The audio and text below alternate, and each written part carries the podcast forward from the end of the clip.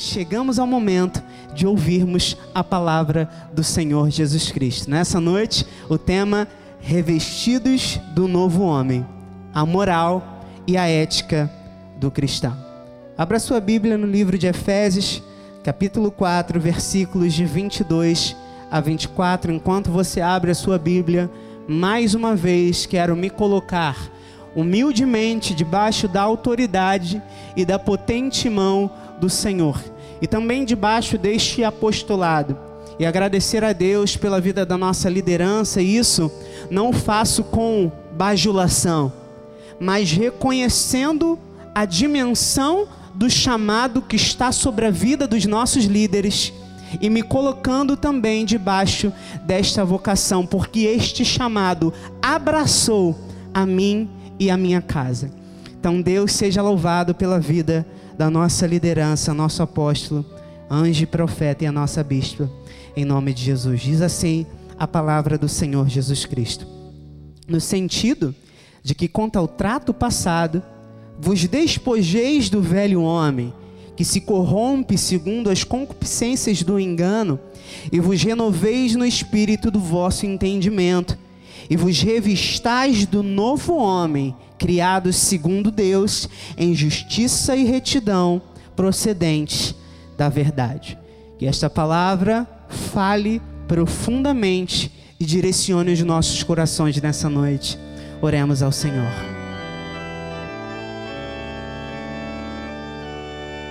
Senhor Jesus Cristo, Deus soberano, Deus criador, Louvamos e engrandecemos o teu nome nesta hora e nos preparamos. Preparamos a terra do nosso coração para recebermos esta palavra, crentes que esta palavra trará os seus frutos em nossa vida cristã. Senhor, obrigado porque a tua voz continua ressoando nos nossos corações e a tua palavra nos confirma como filhos de Deus. Obrigado porque tu traz direcionamentos, edifica a nossa vida e nos prepara para enfrentar toda e qualquer adversidade. Nesta noite, Senhor, fala conosco a respeito da moral e da ética do cristão. Nós nos curvamos diante dessa palavra e recebemos com ações de graça em nome de Jesus. E todo o povo de Deus diga amém e dê aí um glória a Deus, um aplauso o mais forte que você puder. Obrigado, meu amigo. Deus seja louvado. Aleluia. Eu vou falando e você diz amém, combinado? Igreja amada, diga amém. Mais do que vencedores, eleitos de Deus, firmados na rocha, conquistadores. Aleluia. Nós começamos este momento glorificando ao único, ao soberano Deus, ao Criador dos céus e da terra, ao predestinador, ao resgatador da nossa alma libertador dos nossos corações, o doador de toda boa dádiva, de todo dom perfeito, o justo juiz, a imagem do Deus invisível, a nossa rocha, o nosso esconderijo, a nossa torre forte, o desejado das nações, o Senhor dos exércitos, Jesus. Amados, o Espírito tem tratado com o nosso ministério já há duas para três semanas sobre questões comportamentais, o padrão de vida do crente em Jesus, o crente em graça. Veja que o capítulo 4 de, do livro de Efésios trata profundamente sobre isto, a partir do versículo 17, a santidade cristã oposta de solução, exortações à santidade. Então perceba, há um perfil traçado por Deus para quem nasceu de novo. Veja no versículo 24, nós acabamos de ler: uma vida em justiça e retidão procedentes da verdade. O novo homem, ele tem uma nova roupagem que diz respeito ao seu viver, ao seu comportamento, à sua linguagem, à sua moral e à sua ética. Então Paulo vai dizer: deixe o velho homem. Abandone o velho homem. E o que significa isto?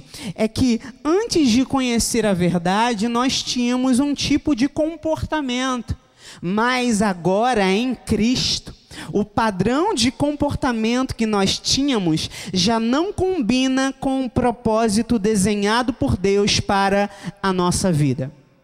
Nosso bispo nacional vai saber explicar muito melhor isso do que eu.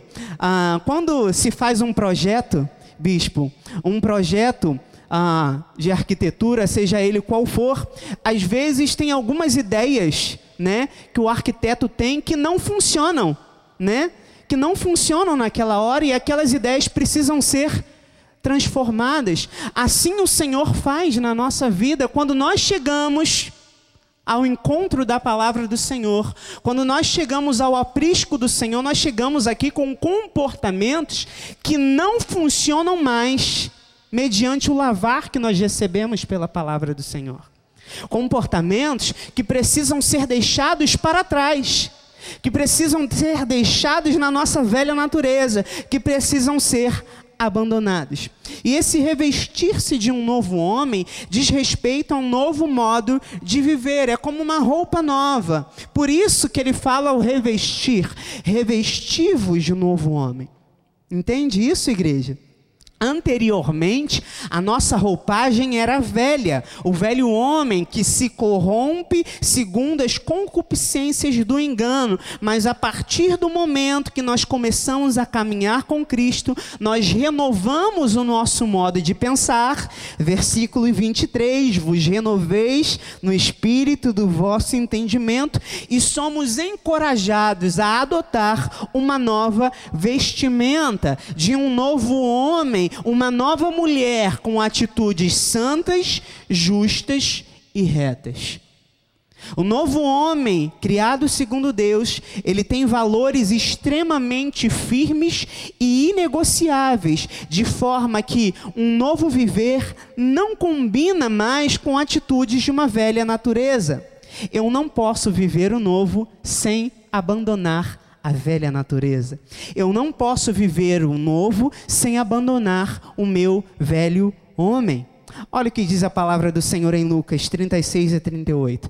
Também lhes disse uma parábola. Ninguém tira um pedaço de veste nova e põe em veste velha, pois rasgará a nova e o remendo da nova não se ajustará à velha. E ninguém põe vinho novo em odres velhos, pois o vinho novo romperá os odres, entornar-se-á o vinho e os odres se estragarão. Pelo contrário, vinho novo deve ser posto em odres novos, e ambos se conservam. Igreja, eu não posso viver novos começos sem abrir mão de conceitos que não podem mais fazer parte da minha vida com Cristo. Eu não posso viver os novos começos do Senhor sem deixar de lado o meu velho homem. Amado, Jesus disse que ninguém coloca pano novo em roupa velha, e é porque isso não faz o menor sentido. E eu quero te perguntar nessa noite: você cortaria um pedaço de uma roupa nova e costuraria numa roupa velha? Faz algum sentido, igreja? Faz algum sentido isso? Então, Jesus está dizendo que não combina, essa costura do novo no velho não vai durar, ela vai estragar. E isso acontece repetidamente na vida de muitos crentes que vivem de remendos. Não tem coerência na sua vida, não tem bom senso nas questões morais, nas questões éticas, nas questões espirituais. E que triste é nos depararmos com um crente que não parece crente. Um cristão que não parece cristão. Veja, da mesma forma, Jesus disse que ah, nós precisamos colocar vinho novo em odres novos. E o que, que significa isso? Nos tempos antigos usavam-se odres feitos de pele de cabra para guardar o vinho. E à medida que o suco de uvas frescas fermentava, o vinho se expandia e os odres se esticavam. Mas um odre já usado, esticado, um odre velho, se eu colocar vinho novo num odre velho, ele estoura, ele se estraga. E o que podemos entender isso? Um novo viver em Cristo não pode ser conservado em antigas formas. Não pode ser conservado em antigos comportamentos. É por isso que 2 Coríntios 5,17 diz: E assim, se alguém está em Cristo, é o que? Nova criatura. As coisas antigas já passaram, eis que se fizeram novas. Repare se alguém está em Cristo. Igreja, o novo só se encontra em Cristo. Só se encontra na graça. Nós só nos renovamos, nós só nos tornamos melhores em Cristo. No mundo há remendo, em Cristo há renovo. A transformação, a mudança de vida, a mudança de atitudes, a conversão. E que interessante esta analogia associando uma mudança de roupa com uma mudança de vida. E a proposta de Jesus é essa: é uma mudança total, uma transformação completa. Para quê, amados? Efésios 6, Efésios 3, 16. Para que, segundo a riqueza da sua glória, vos conceda que sejais fortalecidos com poder, mediante o seu espírito no homem interior. Ah, então a mudança começa no interior. Exatamente. A graça, ela não é como a lei. Ela não trata apenas o exterior, ela muda de dentro para fora. A graça trata o caráter. A graça trata a moralidade. E sendo ela um pacto de melhores e superiores promessas, nós somos encorajados todos os dias a nos avaliarmos à luz da palavra e andarmos de forma ética e cristã à altura da nossa vocação. Veja o que diz Efésios 4:1, rogo-vos, pois eu, o prisioneiro do Senhor, que andeis de modo digno da vocação a que fostes chamados. Amado do Senhor e amada do Senhor, você não é qualquer um. Você não é qualquer um. Sabe por quê? Porque Cristo te chamou com um propósito, com uma santa vocação, e esta santa vocação exige de nós uma postura diferente de todo o resto do mundo. Porque, ao contrário do resto do mundo, nós temos uma bússola, a Bíblia Sagrada, que nos rege e que nos orienta a respeito de como deve ser o nosso proceder frente à nossa sociedade. Veja o que diz o Salmo 1, de 1 a 3: Bem-aventurado o homem que não anda segundo o conselho dos ímpios, não anda no conselho dos ímpios, não se detém no caminho dos pecadores, nem se assenta na roda dos escarnecedores, antes, o seu prazer está na lei do Senhor, e na sua lei medita de dia e de noite. Ele é como a árvore plantada junto à corrente de águas, que no devido tempo dá o seu fruto e cuja folhagem não murcha, e tudo quanto ele faz será bem sucedido. Esse é o nosso proceder diante da nossa sociedade. O homem bem-aventurado não anda na iniquidade. O homem bem-aventurado medita na palavra diariamente e não adota nela só as partes que agradam. Amém, igreja? Não adota nela somente as partes que gosta. E, infelizmente, por fazerem exatamente o contrário desta passagem, muitos se tornam seletivos para com a palavra de Deus, escolhendo aquilo que vão obedecer e o que vão ignorar. O problema é que esta geração, nesta geração, utilizam, muitos utilizam o evangelho tentando adaptá-lo às suas vidas e não o contrário. Só que evangelho não é muleta para sustentar as convicções pessoais de ninguém. Evangelho é poder de Deus para a salvação de todo aquele que crê. Amém, igreja? Aleluia, louve ao Senhor.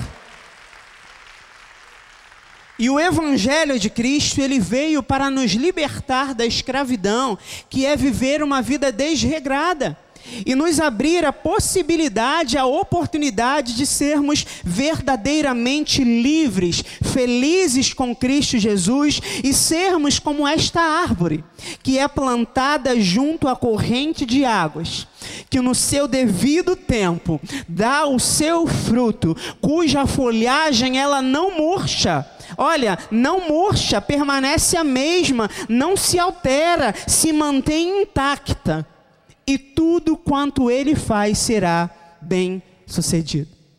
Percebam a firmeza desta árvore. Assim tem que ser a nossa vida. Assim tem que ser a nossa trajetória com Cristo. Um cristão revestido do novo homem tem valores firmes, que não murcham, que não se alteram. Ele não abre mão desses valores por nada nem mesmo para ser aceito pelo mundo, nem mesmo para ser aceito pela sociedade. Olha o que diz Tiago 4,4: Infiéis, não compreendeis que a amizade do mundo é inimiga de Deus? Aquele, pois, que quiser ser amigo do mundo, constitui-se inimigo de Deus. Irmãos amados, o mundo não nos ama. O mundo não nos quer bem. Olha o que diz João 15, 18 a 19: Se o mundo vos odeia, sabei que primeiro do que a vós outros me odiou a mim. E se vós fosseis do mundo, o mundo amaria o que era seu.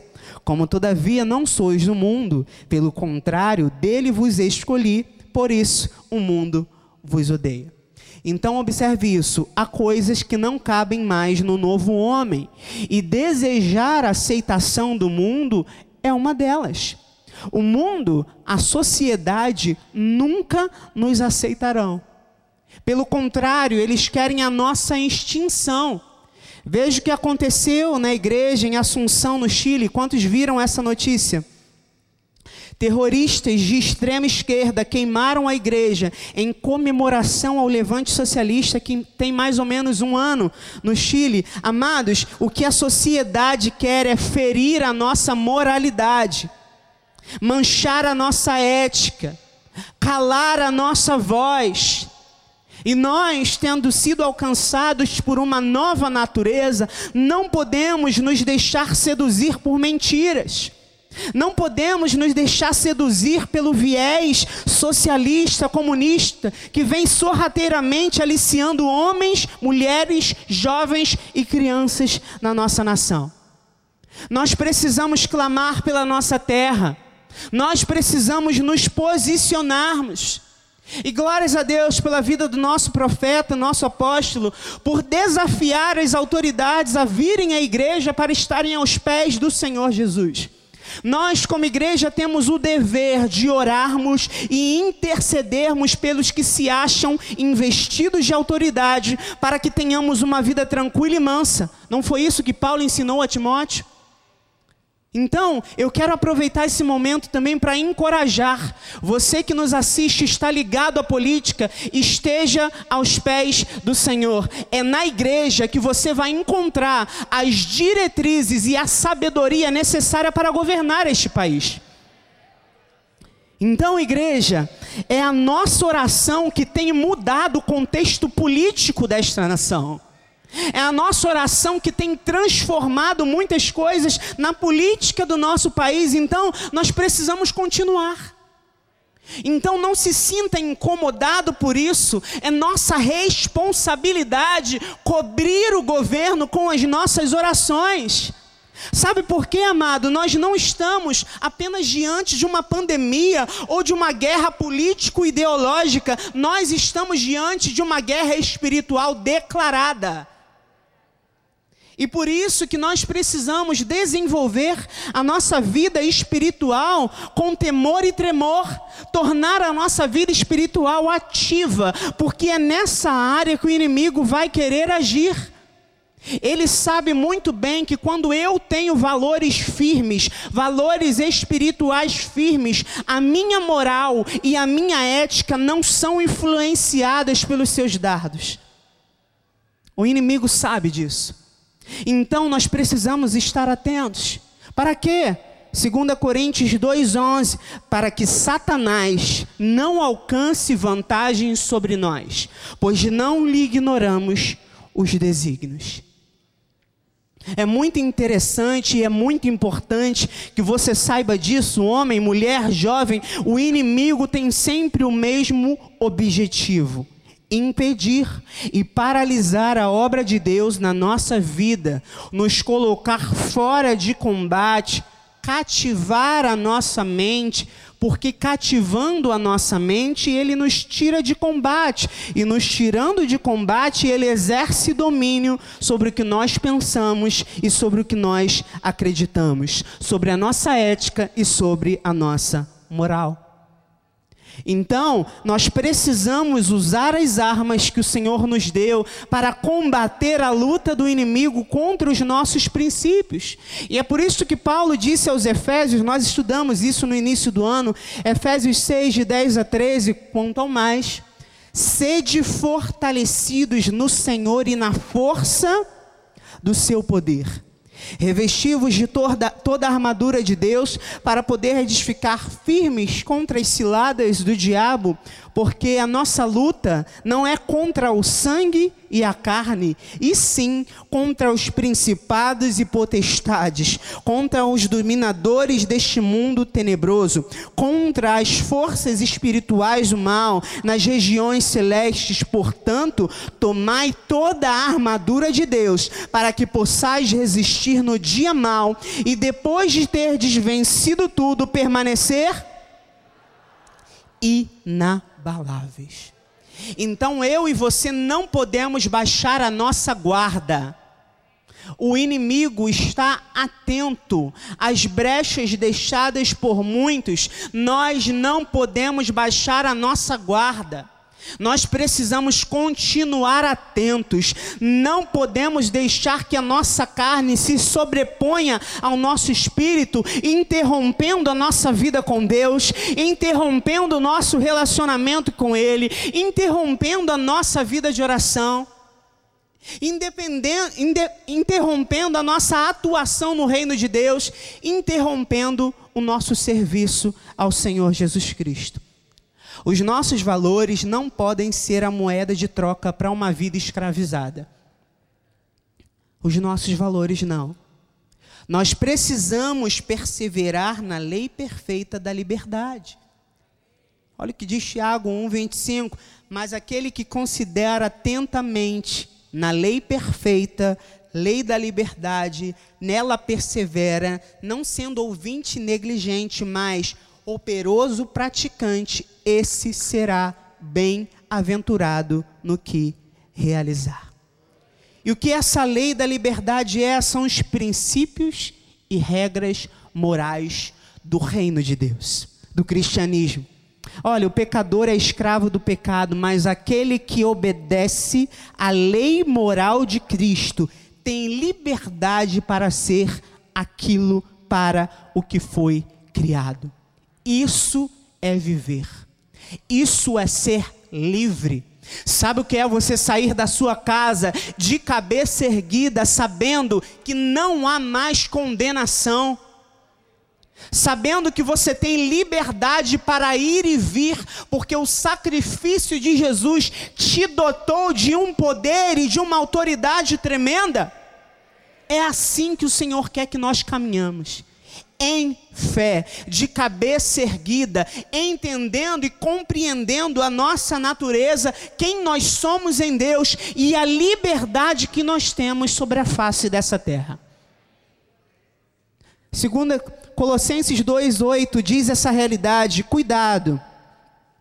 Cuidado que ninguém vos venha enredar com sua filosofia e vãs sutilezas, conforme a tradição dos homens, conforme os rudimentos do mundo e não segundo Cristo. Amados, nós precisamos, nós necessitamos tomar cuidado para que ninguém nos escravize a vãs filosofias, sejam elas a lei ou o mundo.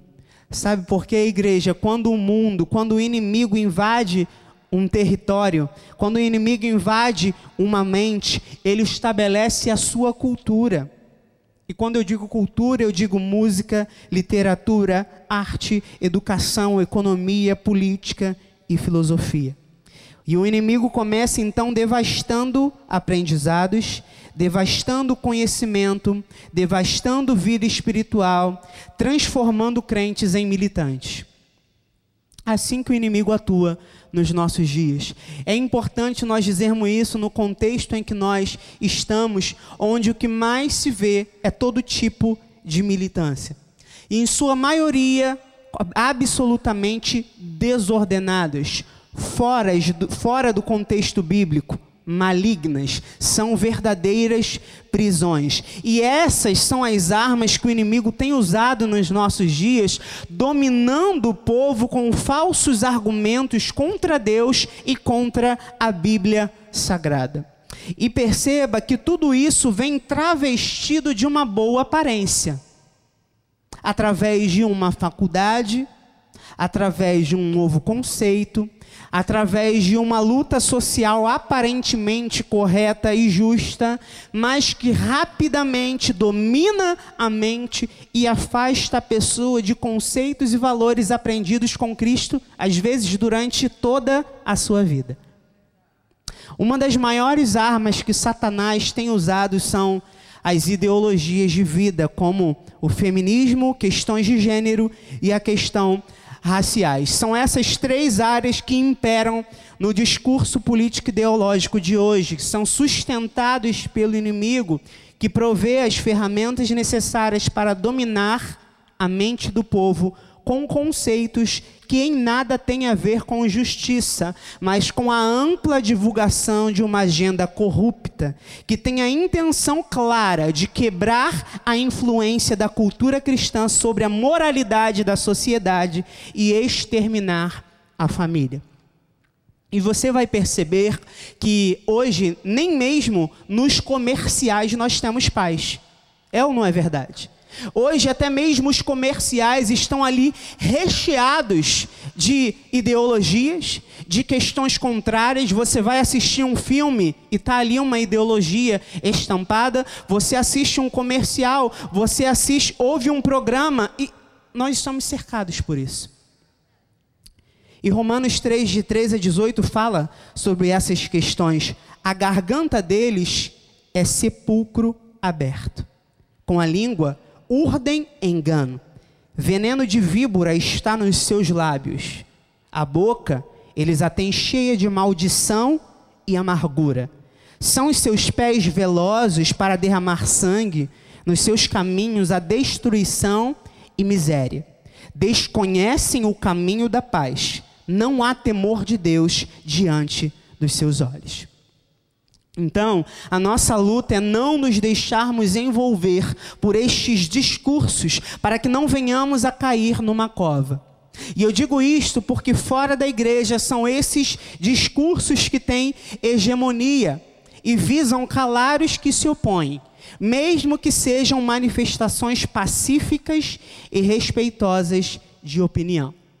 Veja, por exemplo, uma universidade que deveria ser um ambiente de pluralidade de ideias, passa a impor conceitos e martirizar aqueles que pensam diferente. É uma tremenda corrupção ideológica.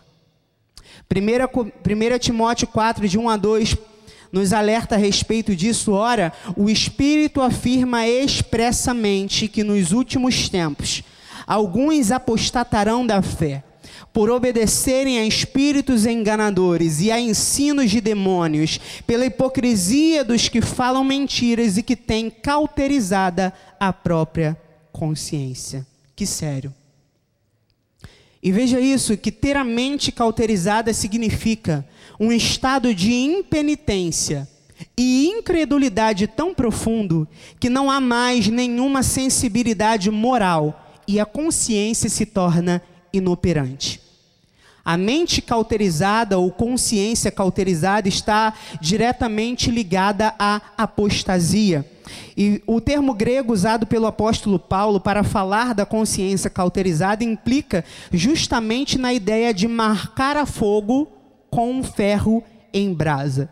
Então, quando ele fala em consciência cauterizada, ele tem em mente esse processo. O apóstolo Paulo literalmente escreve que certas pessoas estão cauterizadas no tocante à sua própria consciência.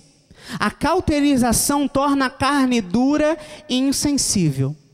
Então, com isso, Paulo indica que o mesmo pode ocorrer com a consciência do homem. Essa consciência se torna dura, insensível e adormecida. A consciência cauterizada é incapaz de acusar o que é certo e errado. Então, para aquele que tem a mente cauterizada, o pecado, por exemplo, nada mais é do que um comportamento normal e aceitável. Você quer ver um exemplo? Fale hoje lá fora sobre tradição. Fale hoje lá fora no mundo sobre família, família tradicional. Fale sobre ética no nosso país. Fale sobre moral e veja se você será bem recebida.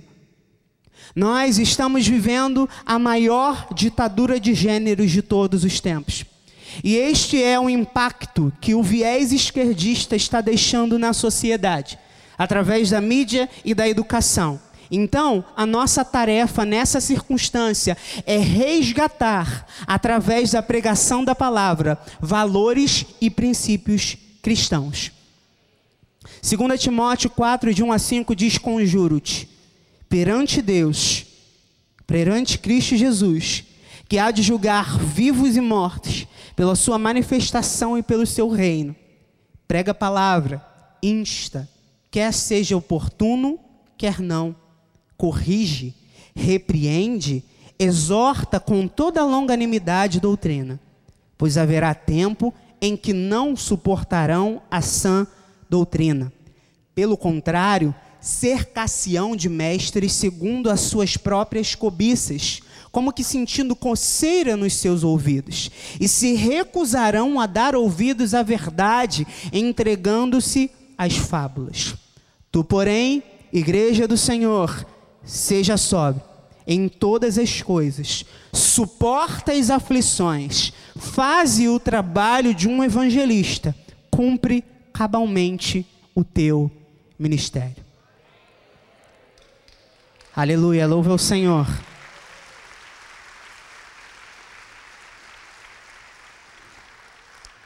Então você compreende, amado, a sua responsabilidade nesse momento? A nossa responsabilidade nesse momento. Nós não podemos aceitar a mordaça que os grupos sociais querem nos impor, seja através da cultura, seja através da política, seja através de qualquer esfera. Nós não podemos aceitar isso e ficarmos calados.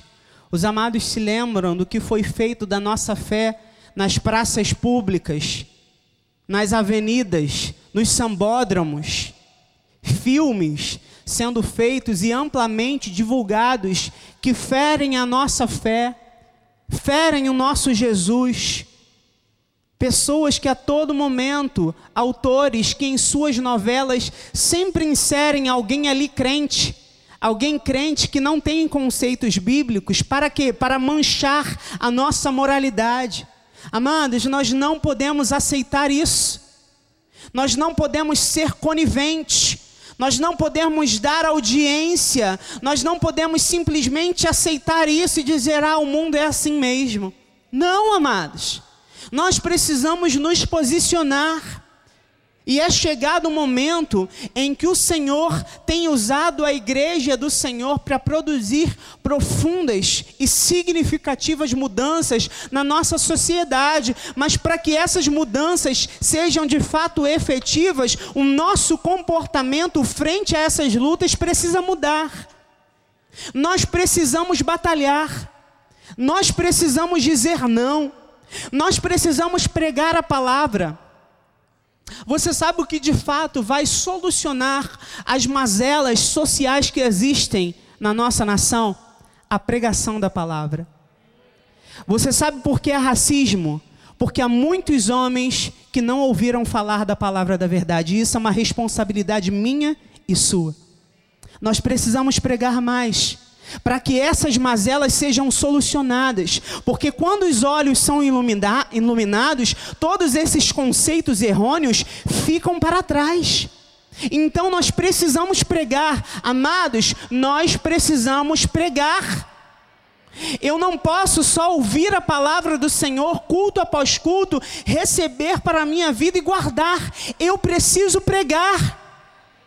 Eu preciso pregar através do meu testemunho, eu preciso pregar na minha faculdade, eu preciso pregar no meu local de trabalho, eu preciso ser luz, eu preciso trazer mudanças à nossa sociedade. O Espírito clama por isso, o tempo urge. Nós precisamos pregar. O Senhor está às portas e nós precisamos assumir a responsabilidade que nos foi confiada. Ele disse: ide por todo mundo e pregai o Evangelho a toda a criatura. Então, o Evangelho precisa chegar a essa sociedade através da nossa vida, através do nosso comportamento. Então, veja que na nossa sociedade, todas essas questões malignas são muito bem orquestradas. O discurso é vitimizante, é manipulador, usam bandeiras ideológicas que emocionam a sociedade, se apoderando de pautas relacionadas às mulheres, aos negros, às minorias, mas secretamente inserindo conceitos que dão ao homem o status de Deus com D maiúsculo e a Deus o status de invenção da igreja, que segundo a esses grupos é opressora, é sexista, sexista é preconceituosa, é fascista machista, é racista, é homofóbica, quando na realidade são esses movimentos que estão promovendo um verdadeiro colapso cultural, com a intenção de reorientar todos os conceitos morais vigentes. E Apocalipse 18, 4 a 5 diz: um alerta. Ouvi outra voz do céu dizendo: Retirai-vos dela, povo meu para não ser descúmplices em seus pecados, para não participar dos seus flagelos, porque os seus pecados se acumularam até o céu, e Deus se lembrou dos atos iníquos que ela praticou. Nós não seremos cúmplices de obras malignas. Não aceitamos, não seremos cúmplices de obras malignas. Sim, nós compreendemos que as pessoas têm o seu direito por lei de serem o que quiserem. Mas nós rejeitamos todo e qualquer tipo de doutrinação ideológica que tentem nos impor. não recebemos. Não recebemos doutrinação ideológica vinda da onde for, o que nós recebemos flui deste altar, vem da palavra, vem do Senhor, e é isto que nós levamos para a nossa vida. Sabe por quê? Porque a Bíblia, ela não é um discurso de poder, como dizem. Ela é a verdade que centraliza e reorienta o homem. Então, como eu e você podemos nos manter firmes diante dessas mentiras? Mergulhando nas verdades do Evangelho mergulhando nas verdades de Cristo, buscando uma vida profunda de intimidade com o Senhor, buscando aprender mais a palavra do Deus vivo, vivendo a graça no meu dia a dia. A verdade é Jesus, a verdade é a Sua palavra, a verdade é a graça de Deus, e é essa verdade que liberta de mentiras que o sistema deste mundo tenta a todo custo nos impor. A verdade do Evangelho traz ordem a pensamentos confusos. Então pregue, amado. Pregue com a sua vida, pregue com as suas palavras, apegue-se às palavras do Senhor. Apegue-se à Bíblia, viva os princípios bíblicos, experimente trazê-los para a sua trajetória lá fora. Há muitas vidas que serão alcançadas através do teu testemunho, amado. Não se permita deixar de pregar a verdade quando você tiver a oportunidade.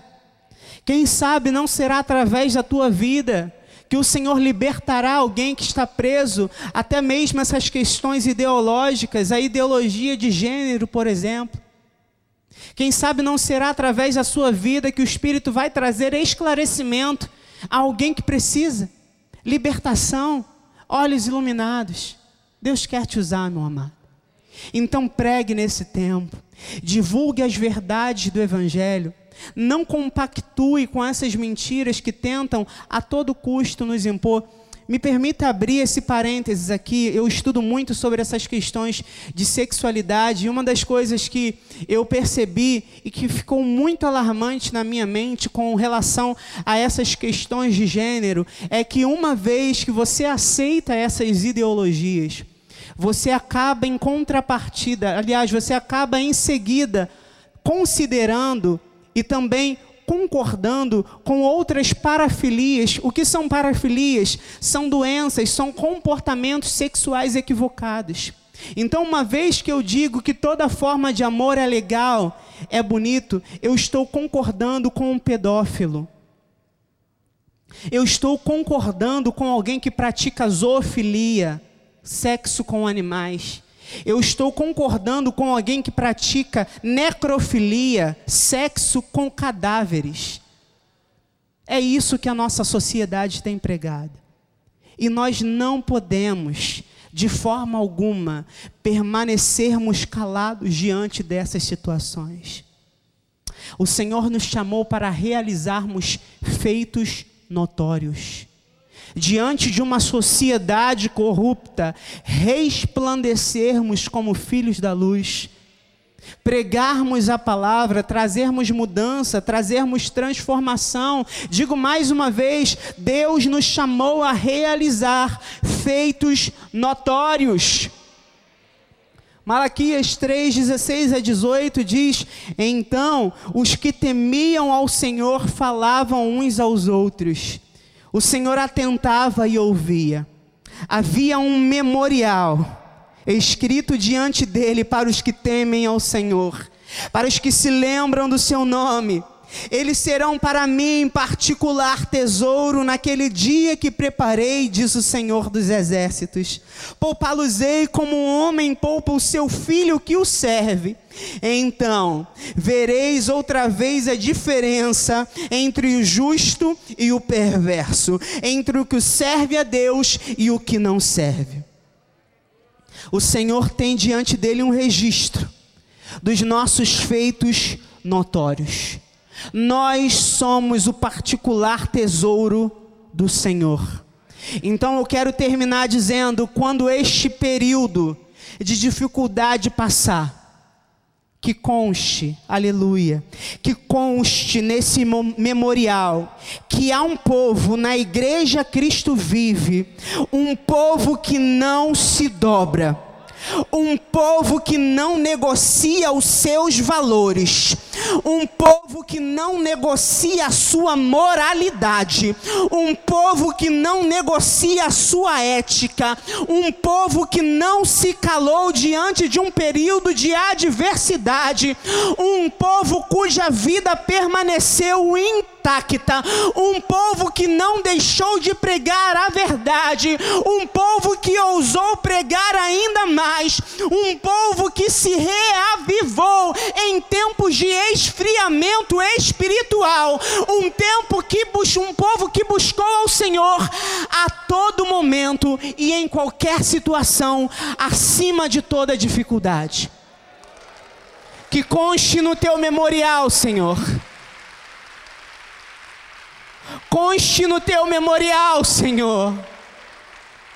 O posicionamento desta igreja, o posicionamento deste altar incansável, que prega o reino, que prega a verdade, Senhor. Que conste no teu memorial, Jesus. Que conste no teu memorial, Senhor, que aqui é um povo revestido no seu interior de uma nova natureza, que glorifica o nome do Senhor e atrai o seu sobrenatural. Um povo que se alimenta da graça, um povo que se alimenta da verdade, um povo cuja fé passou intacta diante das investidas do inimigo, um povo sobre o qual nascerá o sol da justiça. E eu termino com Malaquias 4:2, mas para vós outros que temeis o meu nome, nascerá o sol da justiça, trazendo salvação nas suas asas. Saireis e saltareis como bezerros soltos na estrebaria. Amado do Senhor, amada do Senhor, tem provisão de alegria para você que teme ao Senhor. Ainda este ano, novos começos. Amém, igreja? Assim seja, assim disse o Espírito da graça de Deus.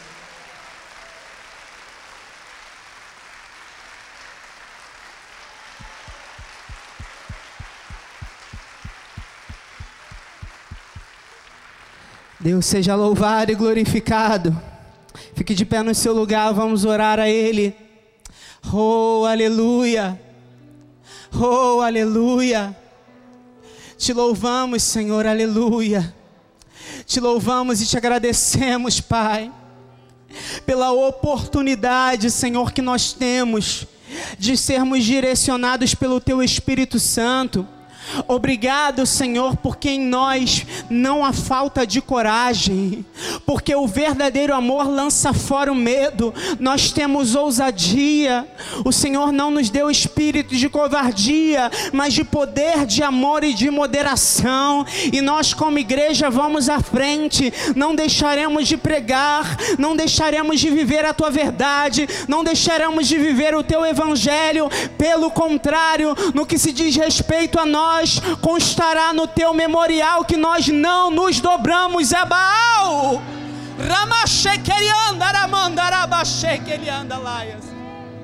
Nós não nos curvamos aos deuses dessa terra. Nós não nos curvamos diante de mentiras ou ideologias que tentem a todo custo implantarem em nossa sociedade nós vamos à frente. Em nome de Jesus, e tu vais à nossa frente, quebrando todas as trancas, quebrando todas as correntes, quebrando o arco, Senhor, em nome de Jesus, quebrando o arco do inimigo e ainda que ele venha contra nós com seus dardos e esquemas, nós vamos contra eles em o nome do Senhor Jesus Cristo. Vamos continuar pregando o teu evangelho, vamos continuar vivendo a tua palavra, vamos continuar pregando o reino incansavelmente enquanto houver fôlego. Ramachei querianda aramanda lavaz viveremos a tua verdade, em nome de Jesus. E você que é revestido de um novo homem, aplauda Ele com alegria. Uh!